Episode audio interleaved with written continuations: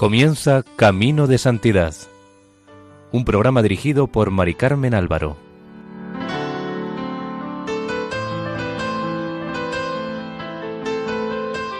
Bienvenidos al programa Camino de Santidad, realizado por el equipo de Radio María en Castellón, Nuestra Señora del Lledó. Les invitamos a escuchar el primer capítulo dedicado a San Lorenzo de Brindis.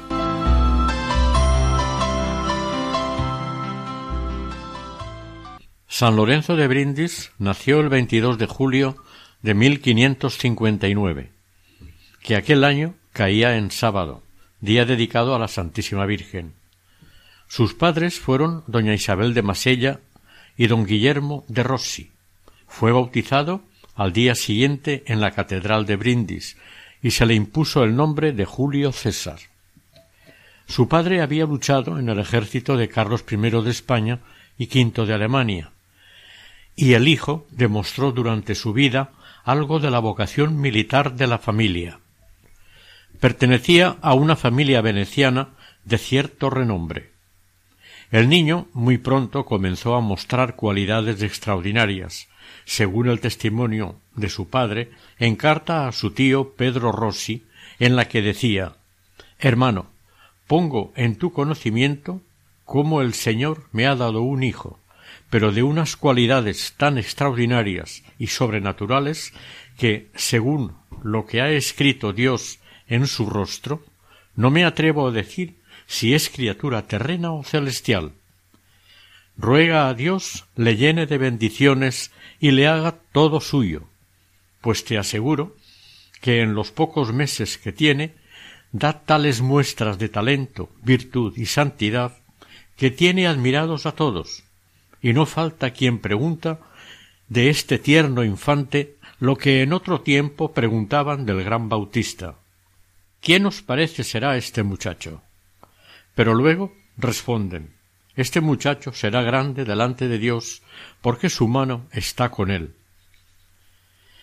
A los seis o siete años quedó huérfano de padre, y su educación fue confiada a los religiosos conventuales de San Pablo de Brindis, como niño oblato, por lo cual vistió el hábito franciscano y le gustaba el título honorífico de fraile, haciéndose llamar fray Julio César. Desde pequeño tuvo una memoria prodigiosa. Escuchaba con mucha atención los sermones y los repetía de memoria. Luego comenzó a predicar a la comunidad, de manera que lo que empezó siendo un alegre pasatiempo terminó siendo causa de gran admiración. En una de las ocasiones en que fray Julio César predicaba a los frailes, le oyó el arzobispo de Brindis y quedó tan asombrado que le dio autorización para predicar públicamente a pesar de su corta edad, con lo cual el niño en determinados días predicaba en la catedral a toque de campana, como si se tratara de una función solemne. Muerta más tarde también su madre, en 1574, se trasladó todavía adolescente a Venecia, ya que pasó a estar bajo la tutela de su tío Pedro Rossi, sacerdote, quien era entonces rector del seminario de San Marcos de Venecia. Allí estudió filosofía y cánones, y allí frecuentó el trato con los capuchinos que vivían en un humilde convento cerca de la pequeña iglesia de Santa María de los Ángeles, en la isla de Judeca. Entre el convento de estos frailes y el seminario había un gran recorrido por mar. Un día que volvía de visitar a los frailes en compañía de otros seminaristas, se levantó un fuerte temporal, de modo que marineros y pasajeros temieron morir. Entonces el joven Julio César sacó un Agnus Dei que llevaba al pecho e hizo con él una cruz en el agua, quedando el mar en calma según consta en los procesos de su beatificación. Aclaramos que el Agnus Dei es un sacramental de cera que representa al Cordero de Dios. Hay referencias de que en el siglo VI ya se utilizaba en la Iglesia. Un año más tarde, a los dieciséis años de edad, ingresó en el noviciado que los capuchinos tenían en Verona, vistiendo el sayal de penitente el 19 de febrero de 1575 de manos del provincial padre Fray Lorenzo de Bérgamo. Cuando pidió el ingreso en la orden, el superior le advirtió que le iba a ser muy difícil soportar aquella vida tan dura y tan austera. El joven le preguntó Padre, ¿en mi celda habrá un crucifijo? Sí lo habrá. Le respondió el superior Pues eso me basta. Al mirar a Cristo crucificado, tendré fuerzas para sufrir por amor a él cualquier padecimiento. Como dice el padre Ajofrín, fue admitido, sin aquella demora y experiencia que, para probar la vocación, hay entre los capuchinos, y llaman tiempo de catecúmenos. Fue entonces cuando, según costumbre capuchina, de cambiar el nombre al tomar el hábito, eligió el de Lorenzo, por ser el de su padre provincial, seguido del de su ciudad natal, por lo que a partir de entonces sería conocido siempre como Fray Lorenzo de Brindis. A título de curiosidad diremos que Lorenzo significa coronado de laurel, laureado. Durante su noviciado comenzó a dar muestras de la austeridad y penitencia que practicaría toda su vida, siendo su espíritu conforme al de San Francisco. Imitaba incluso su ternura para con los animales. Al poco tiempo de tomar el hábito capuchino, cayó enfermo con un fuerte dolor de estómago que trató de disimular, no faltando nunca al coro, a la oración ni al ayuno, cumpliendo en todo rigurosamente con la vida que había abrazado. Pero en un momento dado se descubrió su falta de salud y sus superiores decidieron suspender por un tiempo la profesión a la espera de decidir si debía seguir o no la vida religiosa. Lorenzo rogó a la Santísima Virgen y al poco tiempo desaparecieron los dolores por lo cual el 24 de marzo de 1576, víspera de la Anunciación, poco más de un mes después de cumplido el año de noviciado, hizo la profesión religiosa. Terminado el noviciado, fue trasladado a Padua para que estudiase lógica, regresando a Venecia una vez terminados estos estudios. Aquí terminaría filosofía. El 21 de septiembre de 1576 recibió la primera tonsura con las órdenes menores, pero otra vez se vio obligado a interrumpir sus estudios, en este momento de teología, a causa de una enfermedad. Como se verá, nunca gozó de buena salud. El 23 de diciembre de 1581 fue ordenado subdiácono y en la cuaresma de 1582, siendo todavía diácono, le encomendaron predicar los cuarenta días de cuaresma en la iglesia de San Juan Nuevo, en el corazón de Venecia, a pocos pasos de la célebre plaza de San Marcos. Quienes le escucharon aseguraron que despertó gran admiración en toda la ciudad por la profundidad de los temas que predicaba y habló con tanto celo, espíritu y fervor que parecía salirse fuera de sí, y llorando él, conmovía también al pueblo hasta las lágrimas. No sin motivo fue requerido inmediatamente para la siguiente cuaresma en la misma iglesia. Un sacerdote le preguntó Fray Lorenzo ¿A qué se debe su facilidad para predicar? Y él le respondió en buena parte a que dedico muchas horas a prepararme, pero la causa principal es que encomiendo mucho a Dios mis predicaciones, y cuando empiezo a predicar se me olvida todo el plan que tenía y empiezo a hablar como si estuviera leyendo en un libro misterioso venido del cielo. El 18 de diciembre de aquel mismo año fue ordenado sacerdote celebrando su primera misa solemne el día de Navidad. Su excepcional agudeza de mente y su insaciable sed de conocimientos le ayudaron en el aprovechamiento de sus estudios hasta el punto que se decía que nunca olvidó lo que una vez leyó. Se cuenta que el padre guardián del convento de Venecia le mandó que acudiese al sermón que tenía que predicar el padre Eberto, famoso predicador de aquel tiempo, y que luego de oído lo escribiera. La intención era gastarle una broma al famoso orador. Así lo hizo fray Lorenzo, escribiendo el sermón tal cual había sido pronunciado. El padre guardián tomó las cuartillas y se las mandó al padre Eberto con una nota que decía Amigo, tenga cuidado con lo que predica como cosa propia. Ya ve que todo está escrito por otra mano.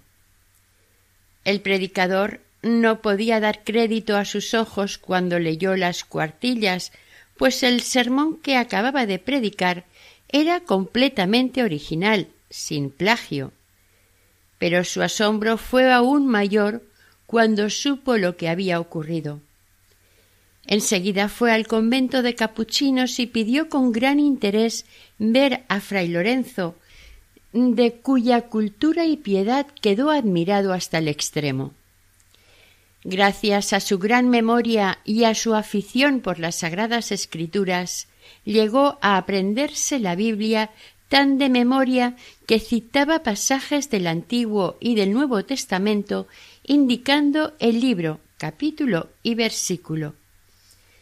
Se lee en los documentos de los procesos de beatificación que en sus conversaciones, escritos y sermones llegó un momento que ya no citaba textos de la Sagrada Escritura, sino que lo decía como si fuera suyo propio, usando de ella con la mayor facilidad y propiedad en todas sus partes. Sus escritos están llenos de oportunas y abundantes citas bíblicas, tan bien trabadas en el texto que ni distraen ni cortan el discurso, más bien lo adornan y enriquecen admirablemente. El propio santo llegó a decir que si la Biblia hubiera desaparecido, él hubiera vuelto a escribirla toda entera. Pero no sólo estudió las letras divinas, sino también las humanas. Lorenzo fue un hombre del Renacimiento, un humanista. Le interesaban todos los saberes de la época. Era un gran conocedor de los clásicos y de otras ciencias. En su admiración por la creación dejó traslucir los conocimientos que tenía de la astronomía de su tiempo, su experiencia de la guerra le avalaba como gran conocedor de la estrategia militar. Su paso por las cortes europeas lo convirtieron en un gran conocedor de la psicología y el comportamiento de los hombres, de cuyos ejemplos se sirvió en sus discursos. Hablaba perfectamente, además del italiano y el latín, el español, francés, alemán, hebreo, griego, caldeo y asirio. Según atestiguaron los condiscípulos de Lorenzo, ni él mismo sabía dónde terminaba el estudio y dónde comenzaba la oración. Más que estudiar, parecía que oraba. Dormía sobre tablas, ayunaba con frecuencia, comiendo casi siempre pan y verduras huía de los honores y se esforzaba por mantenerse siempre alegre y de buen humor con todos. Además del tiempo reglamentario para la oración común, dedicaba a la contemplación muchas horas del día y de la noche. Después del rezo nocturno de maitines, frecuentemente se quedaba en la iglesia hasta el amanecer, especialmente los días que iba a comulgar, Recordamos que hasta principios del siglo XX se comulgaba pocas veces a la semana e incluso al mes. A la oración añadía mortificaciones y penitencias. Y no le bastaban las austeridades y rigores de la orden, ya de por sí numerosos y severos, sino que cargaba con otros todavía más exigentes, incluso con el riesgo de su salud. De este modo, con empeño y fervor fuera de lo común, se preparó intelectual y espiritualmente para el sacerdocio, siendo ordenado el 18 de diciembre de 1582 por el patriarca de Venecia.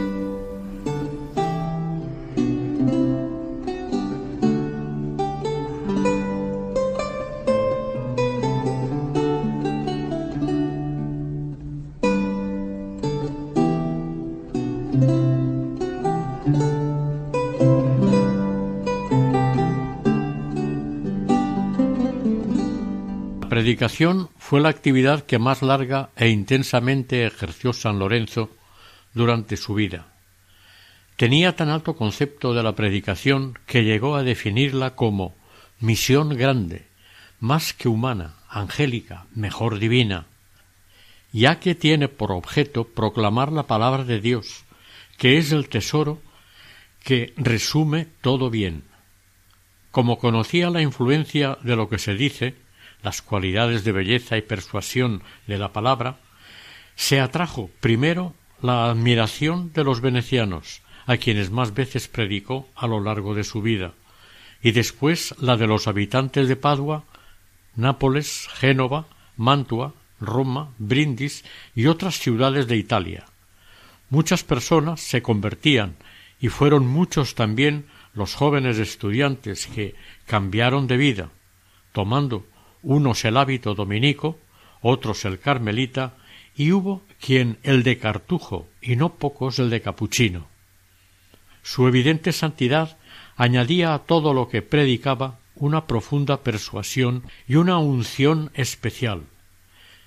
Predicaba con tanto amor a Dios que parecía derretirse, con tanto ardor contra el pecado que conmovía hasta las fibras más íntimas del corazón, un testigo contó refiriéndose a un sermón predicado a los religiosos. A todos nos hizo llorar, y él mismo lloraba a lágrima viva. Según testimonio de uno que vivió cerca de él durante muchos años, para predicar se preparaba con prolongadas oraciones y penitencias. Antes de cada sermón hacía tres horas seguidas de oración, con llantos y suspiros, de modo que empapaba varios pañuelos. Meditaba en el Evangelio de la fiesta o del día que tenía que predicar. Nunca estudiaba otro libro que no fuera la Sagrada Escritura, arrodillado siempre ante una imagen de la Santísima Virgen, con lágrimas, sollozos y suspiros, y a medida que Dios le inspiraba, mientras estaba de rodillas, escribía las ideas que luego predicaba. Cuando se levantaba de la oración, hacía una profundísima reverencia a la Virgen. Su comida de cuaresma se reducía a hierbas cocidas y ensalada con algún rábano, y a veces un poco de pescado. Hoy tenemos la suerte de poder leer las anotaciones que el santo escribía durante su oración, y constituyen la parte más notable de sus escritos. San Lorenzo de Brindis ocupó muchos cargos en la orden, desde lector y maestro de novicios, provincial de Toscana, Venecia y Suiza, pasando por definidor general, comisario general en Praga y en Baviera, Baviera Tirol, visitador general, hasta llegar a ocupar desde 1602 a 1605 el más alto cargo, el de general de la Orden Capuchina, fue el vigésimo cuarto. Todos los cargos los ocupó por obediencia, ya que por su humildad y deseo de contemplación de las cosas divinas buscaba en la soledad el goce y disfrute de Dios, por lo cual los cargos venían a ser para él pesadas cargas. Se dice que incluso el sacerdocio lo recibió por obediencia, aunque cualidades no le faltaban para ejercer cualquier cargo. El padre Brindis, como le llamaban, además de poseer el don de lenguas, tenía el don de gentes. Todos le apreciaban por su trato afable y cordial sencillez. Uno de los primeros cargos que ocupó fue el de guardián de Venecia. Este cargo exigía la obligación de tratar con magistrados y grandes señores de la República, de quienes dependían las limosnas del convento. Aunque odiaba el santo tratar de dinero, en agradecimiento se veía obligado a visitar y frecuentar el trato con la flor y nata de la aristocracia veneciana. De este modo comenzó a dar las primeras pruebas de sus dones de diplomacia, cuando aún no tenía veintiocho años.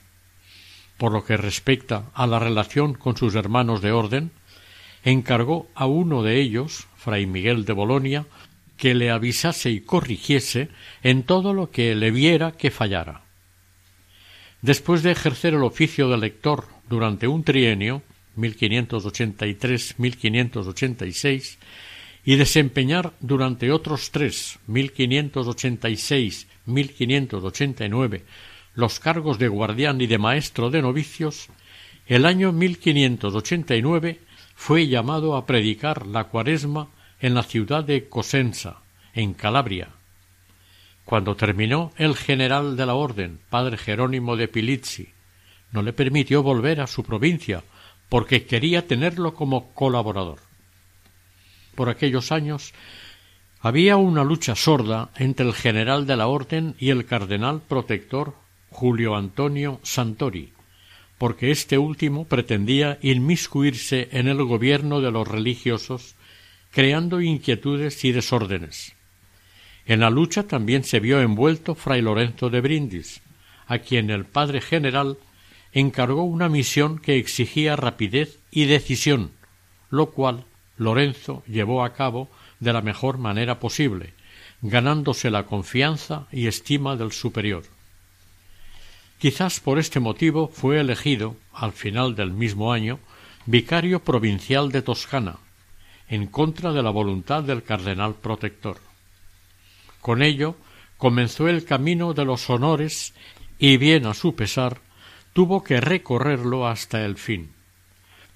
Ocupó varios cargos más y en 1593, tras las múltiples peticiones del archiduque Fernando de Austria y su mujer Ana Catalina de Gonzaga, se fundó un convento de capuchinos en Innsbruck, capital del Tirol.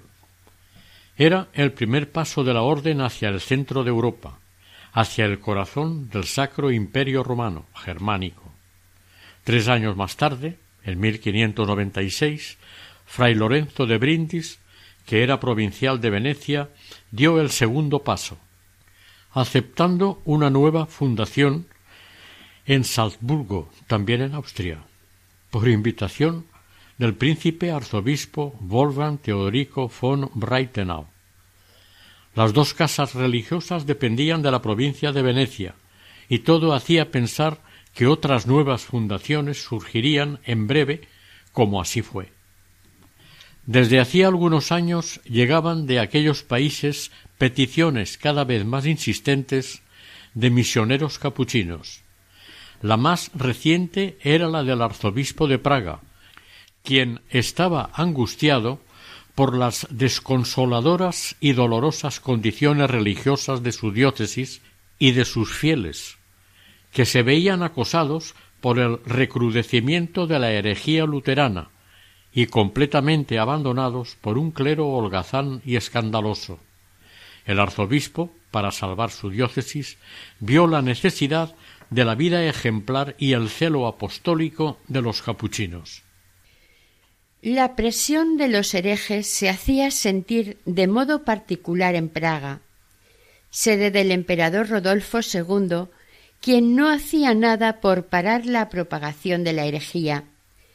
Por fortuna estaban allí los jesuitas, quienes con su colegio el Clementinum eran desde 1556 una poderosa defensa, pero eran insuficientes para tantas necesidades. Eso hizo que el arzobispo pensara en los capuchinos, quienes junto con los jesuitas eran los misioneros más prestigiosos de Europa y los más fieles defensores de la ofensiva católica contra la invasión de la herejía. Pero el envío de religiosos a lugares tan lejanos y diferentes planteaba problemas nuevos y muy graves, por lo que los superiores estaban indecisos. Una orden de Clemente VIII despejó las dudas. Así, en el capítulo general de 1599, Lorenzo, que había sido reelegido definidor, fue encargado de guiar al otro lado de los Alpes a un puñado de hermanos elegidos de varias provincias, entre ellos al beato Benito de Urbino. Los países del centro de Europa entraron definitivamente dentro del radio de acción de la Orden en 1599, cuando San Lorenzo recibió el encargo de acompañar allí a un grupo de doce misioneros. Fueron a establecer comunidades de capuchinos para levantar como una muralla contra el protestantismo. A principios de julio de 1599 partieron a pie y atravesando el Tirol llegaron a Viena el 28 de agosto. Aquí, a causa de las penurias padecidas en el camino, el santo cayó enfermo con casi todos sus compañeros, y como en el país se propagaba la peste, se sospechó que también ellos estaban contagiados, y se vieron abandonados y rechazados por todos en un estado de suma indigencia.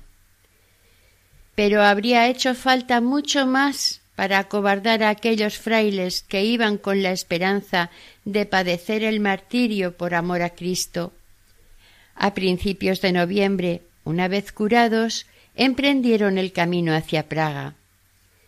En casi todas partes eran recibidos con injurias, insultos, improperios y pedradas. Este recibimiento no les preocupó y además ya se lo esperaban de una gente en gran parte hereje y acaloradamente anticatólica, que además estaba envalentonada ante la ausencia del emperador y de casi todas las autoridades. Estas se habían refugiado en Pilsen, aterrorizadas por el fantasma de la peste, que en los meses anteriores había ido en aumento y no acababa de irse. Uno de los pocos que acogió con humanidad a los capuchinos fue el arzobispo, que los alojó provisionalmente en un hospital diocesano con iglesia. Aquí, sin perder el tiempo y sin dejarse intimidar por el contagio ni por los hombres, ni por el frío que fue durísimo aquel año, Lorenzo, ayudado por sus hermanos, comenzó una intensa actividad y sobre todo con su predicación empezó pronto a atraerse un número siempre creciente de personas. Entraba también en las casas de los católicos, donde sabía que podía encontrar algunos herejes, y dialogando abierta y familiarmente clarificaba la verdad y disipaba las dudas, facilitándoles el regreso a la fe católica. En contrapartida se agudizaba la hostilidad de los adversarios. Cuando los frailes salían de casa tenían que encomendar su alma a Dios cada día, contó uno de ellos. Cuando se iba afuera se volvía a casa con muchas pedradas y muchas veces con las cabezas rotas. También a su persona, la de Lorenzo, descalabraron los herejes y tiraron por tierra. Todavía no era el martirio, pero faltaba poco.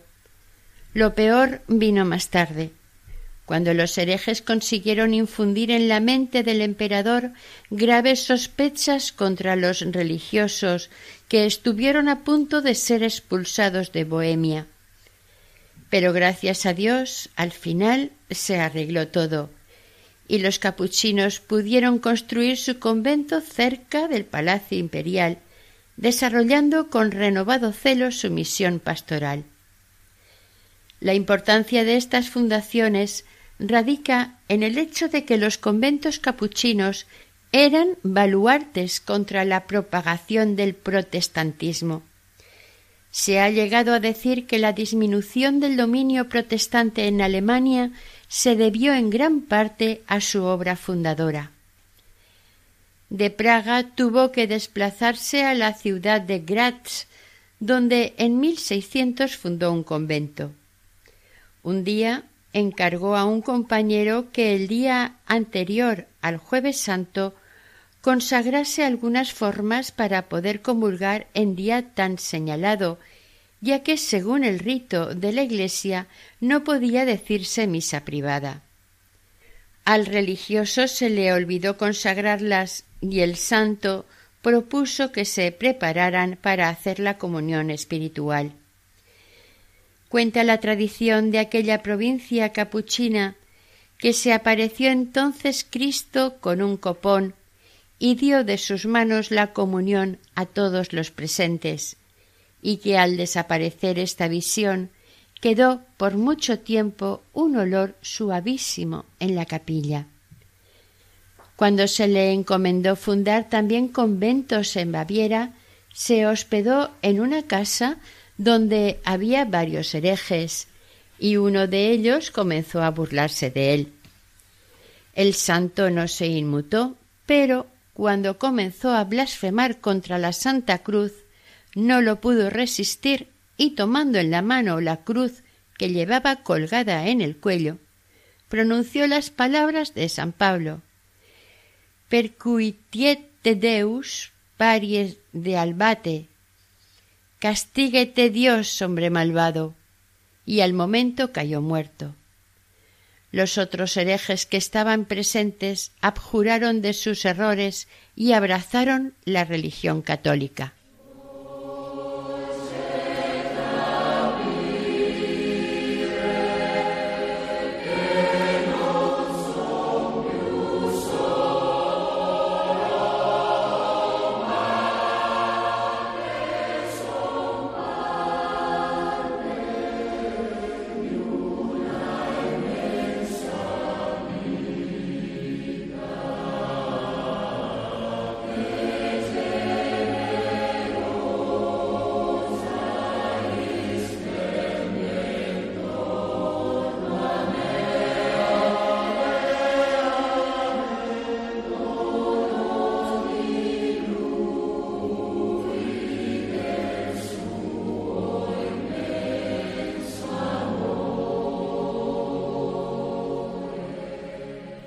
Siendo general de los capuchinos, envió misioneros, pero no a cualquiera, sino a los que consideraba más convenientes para ello.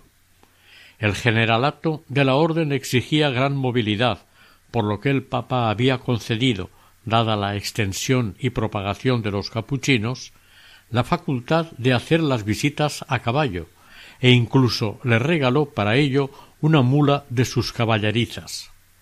Fray Lorenzo no utilizó este privilegio para sí, a pesar de que empezó a tener gota, pero lo utilizó para llevar los bultos.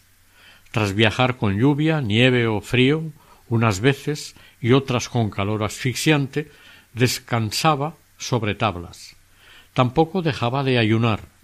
Si la comida era exquisita, la probaba por cortesía y luego mandaba que la repartieran entre sus compañeros, Cualquiera que fuese la hora en que llegaba a un convento, acudía al coro al primer toque de campana.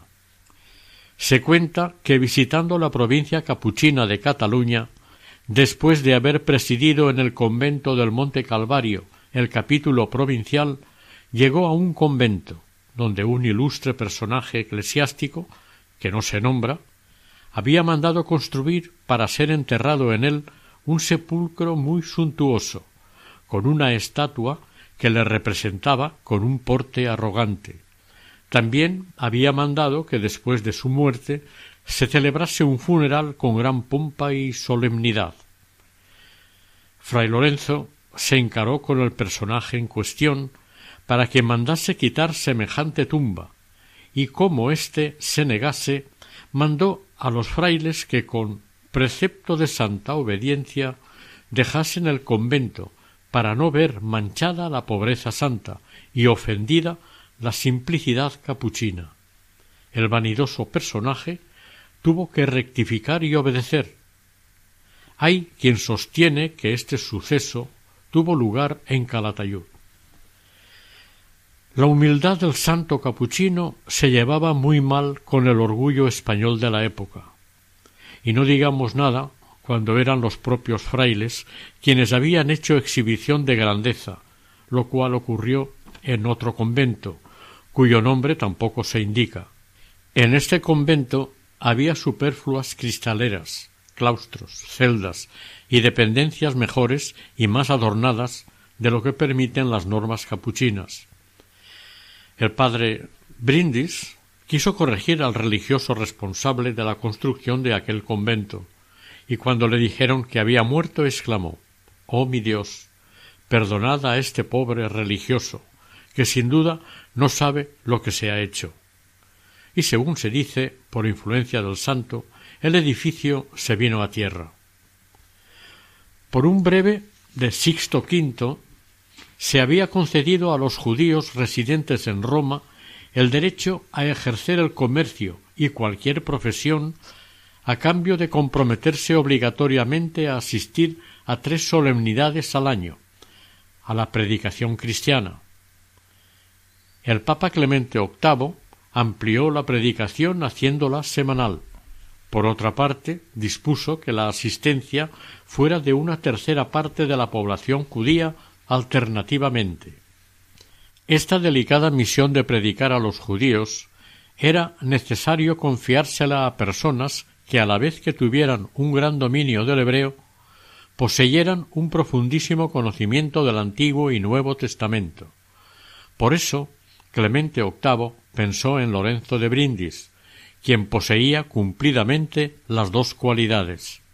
Es más, poseía la síntesis perfecta de las dos, ya que se tiene por cierto, pues así lo contó el santo, que Nuestra Señora le enseñó la lengua hebrea para que entendiera mejor la Sagrada Escritura. San Lorenzo subía al púlpito llevando varios libros en hebreo.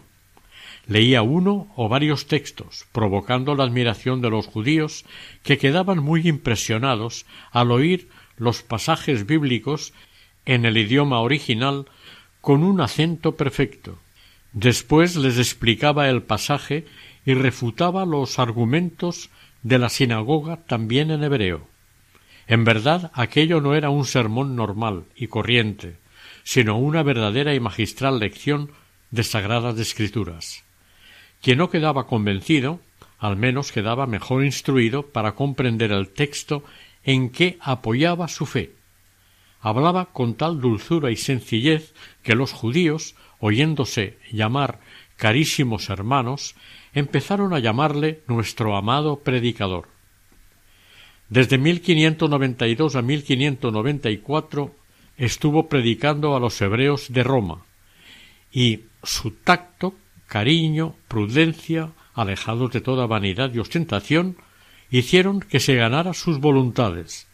Tiempo después de haber terminado de predicarles, aún le seguían recordando con mucho afecto. Así, por ejemplo, cuando volvió el santo de Alemania, se encontró en San Juan de Letrán con algunos de los principales judíos de Roma. Le dieron la bienvenida y al día siguiente, muy temprano, fueron al convento los principales rabinos en nombre de la sinagoga para suplicarle que fuera a verlos. También predicó a los judíos en Ferrara y en otras sinagogas de Italia, con riesgo de su vida, pues en Venecia, por ejemplo, viendo la fuerza de su persuasión, se conjuraron los rabinos más principales e intentaron matarlo. Al pasar por la ciudad de Casal, su obispo, Monseñor Carreta, le invitó a que predicase a los judíos en la catedral, donde para evitar alborotos se cerraron las puertas. Los más sabios maestros de aquella sinagoga decían Jamás ha hablado ningún hombre como éste. Estando San Lorenzo de Brindis en Praga, en calidad de comisario general de la Orden, quiso el cardenal Spinelli hacer una curiosa experiencia. Convocó en su palacio al padre Brindis con cuatro de los más entendidos rabinos de aquella sinagoga. Acudieron estos a lo que podríamos llamar disputa teológica, provistos de libros, mientras que San Lorenzo no llevó más ayuda que su memoria y haber orado largo tiempo. Acudieron a escucharles muchos eclesiásticos y seglares. Primero argumentaron los hebreos mirando y revolviendo libros y textos. A todos estos argumentos contestaba San Lorenzo citando de memoria no sólo la Biblia hebrea, sino también a los principales autores judíos, incluso a los más antiguos y raros. Rebatía a los autores propuestos con otros de la misma lengua, de manera que sus adversarios veían volverse contra ellos a sus propios maestros. De la Biblia enseñaba qué pasajes estaban viciados, rebatiendo y argumentando con los que eran más claros y no ofrecían duda. Aquel debate duró muchas horas y al final sus autores tuvieron que reconocer que aquel era más que hombre. Europa se encontraba amenazada por los turcos. Para hacerles frente se reunió en 1601 un ejército al mando del archiduque de Austria Matías, hermano del emperador Rodolfo II, a quien sucedería en el trono. Reunido el ejército, había dificultades para encontrar capellanes.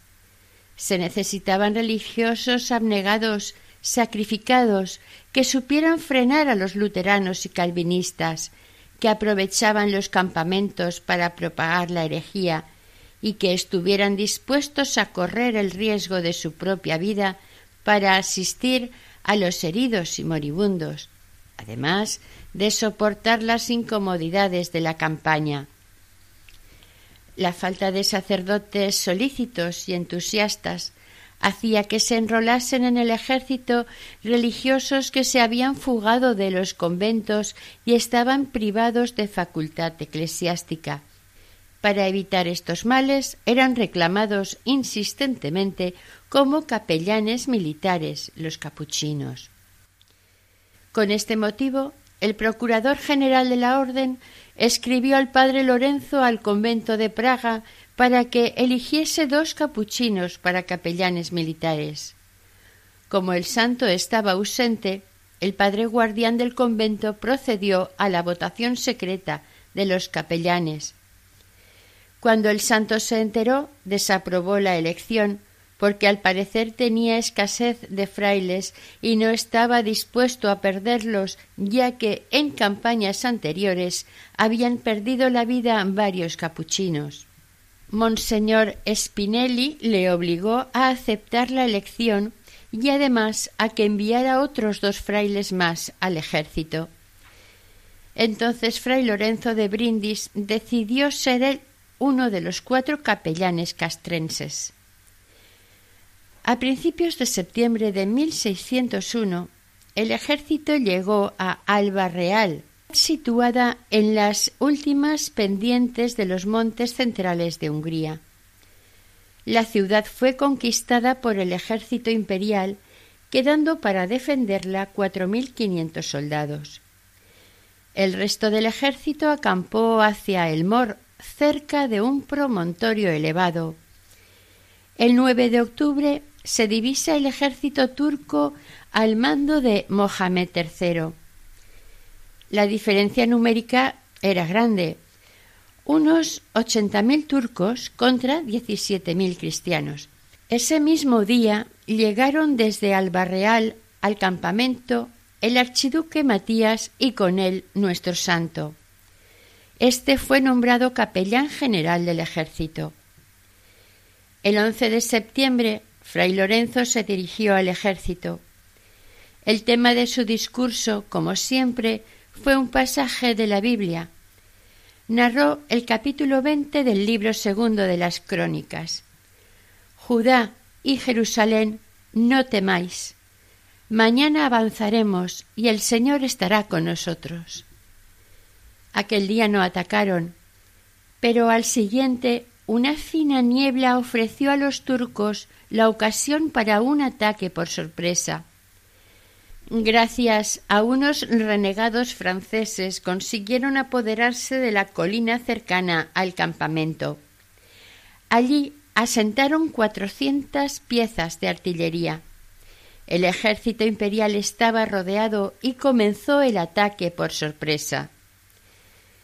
De lo que sucedió entonces hay testimonio de testigos presenciales y del propio santo que lo contó con su modestia habitual.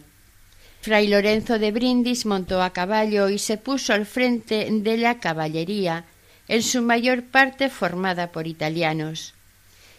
Dirigió a los soldados breves y fervientes palabras, prometiéndoles la victoria sobre sus enemigos.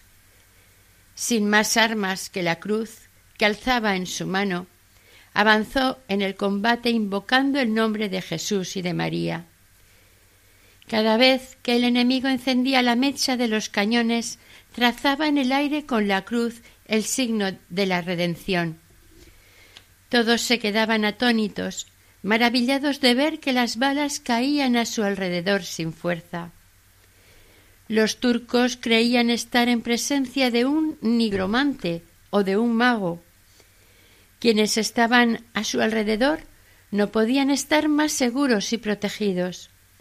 No faltó quien afirmase que las balas disparadas contra el ejército cristiano se volvían contra los turcos. El prodigio estuvo sucediendo por el tiempo de dos horas, hasta que la infantería tudesca germánica se encontró en orden para atacar. Un soldado enemigo intentó por tres veces decapitar con su cimitarra al santo que iba al frente del ejército. Por tres veces el caballo esquivó el peligro hasta que un coronel llamado Altán abatió al turco. El santo se lamentaría después diciendo No he sido digno del martirio.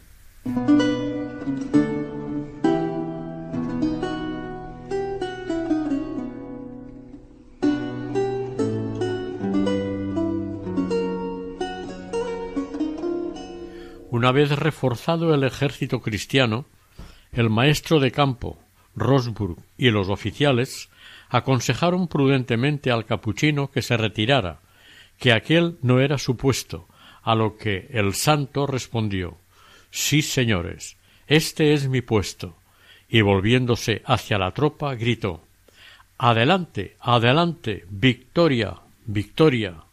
Los turcos huyeron de la colina, Luego, en el llano intentaron resistir de nuevo, pero entonces fueron atacados por los imperiales, con los cuatrocientos cañones que habían abandonado.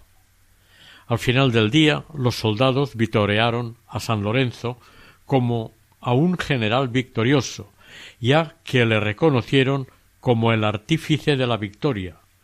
Todos gritaban Viva el padre Brindis quien resumirá la victoria diciendo En verdad podía decirse que Dios había combatido con nosotros.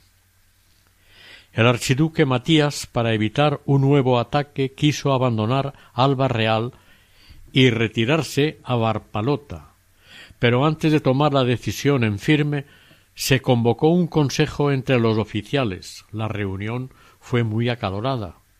San Lorenzo de Brindis aconsejó resistir desde la famosa colina. Por fin, un oficial, Sifrido Cristóforo Breuner, se ofreció a ello, y el santo, abrazándole, le prometió un éxito total. Como se había intuido, hubo un nuevo ataque, y de nuevo San Lorenzo apareció en medio del ejército haciendo el signo de la cruz y arengando a la tropa al nombre de Jesús y de María. Fue aquí cuando se le vio en medio de la pelea llevarse la mano a la cabeza, sacar de entre los cabellos una bala de mosquetón y cogerla sonriendo, mientras que, con la otra mano, mirándola, hacía un gesto de amenaza diciendo Simplecita, simplecita, tú me querías hacer daño, Luego la tiró al suelo y un fraile compañero del santo la recogió y la guardó como reliquia, mostrándola a todos los que querían verla. Continuaron los combates, y todas las veces que se enfrentaron salieron los turcos mal parados, hasta que el 25 de octubre se retiraron, y San Lorenzo mereció y recibió el título de defensor de Hungría. De nuevo veremos otra vez al padre de Brindis entrar en batalla, esta vez en el ejército de su rey Felipe III, en las luchas que el gobernador de Milán, don Pedro de Toledo, marqués de Villafranca, sostuvo contra el duque de Saboya. Aquí, una vez más, sirvió el santo no sólo con la acción, sino también con el consejo. Reunidos los oficiales, estos eran partidarios de buscar al ejército del duque y presentar batalla. El marqués de Villafranca manifestó entonces He oído a los hombres, ahora quiero oír lo que nos dice Dios por medio de fray Lorenzo. Este aconsejó que aquella noche se anduvieran con cautela porque el enemigo intentaba una emboscada. A la mañana siguiente, saliendo el ejército, al, pasar el puente de Vileta, advirtió el santo a su amigo, el marqués, que anduvieran con cuidado. Mandó éste reconocer el campo, y a dos millas se encontraron emboscado al duque de Saboya con su ejército. Al verse sorprendido, emprendió la huida. Del ejército español murieron veinticinco hombres, de los contrarios quinientos sesenta. El santo, en medio de la escaramuza, estuvo confortando y animando a los soldados y dando su bendición a todas partes. El ejército español aún avanzó en persecución del saboyano, que iba delante talando y quemando todo lo que pudiera servir al ejército español, hasta que después de algunos meses se volvieron a encontrar ambos ejércitos en Abértolas, cerca del río Dora. Aquí se repitieron los prodigios de Alba Real en Hungría, sin que las balas enemigas dañaran al santo. La victoria fue para el marqués de Villafranca. Murieron más de cinco mil enemigos y quedaron en el campo de batalla más de seis mil arcabuces, picas y lanzas. Con esta derrota, el duque de Saboya se vio obligado a firmar la paz de Asti. Al terminar la batalla, San Lorenzo de Brindis se sacudió el hábito y de él cayeron gran cantidad de balas.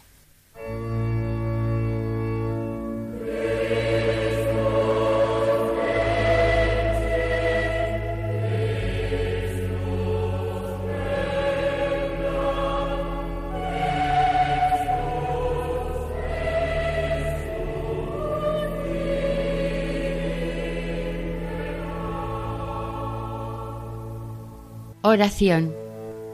Oh Dios, que para gloria de tu nombre y salvación de las almas, otorgaste a San Lorenzo de Brindis espíritu de consejo y fortaleza, concédenos conocer con ese mismo espíritu lo que debemos realizar y una vez conocido, por su intercesión llevarlo a la práctica. Por Jesucristo nuestro Señor. Amén.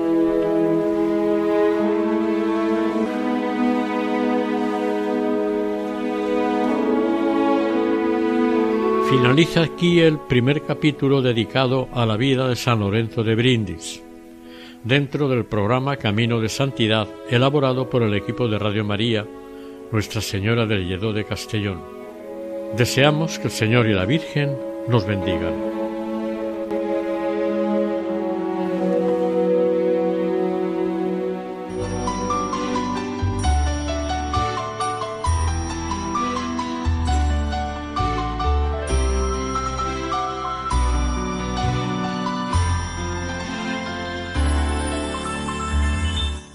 Camino de Santidad. Un programa dirigido por Mari Carmen Álvaro.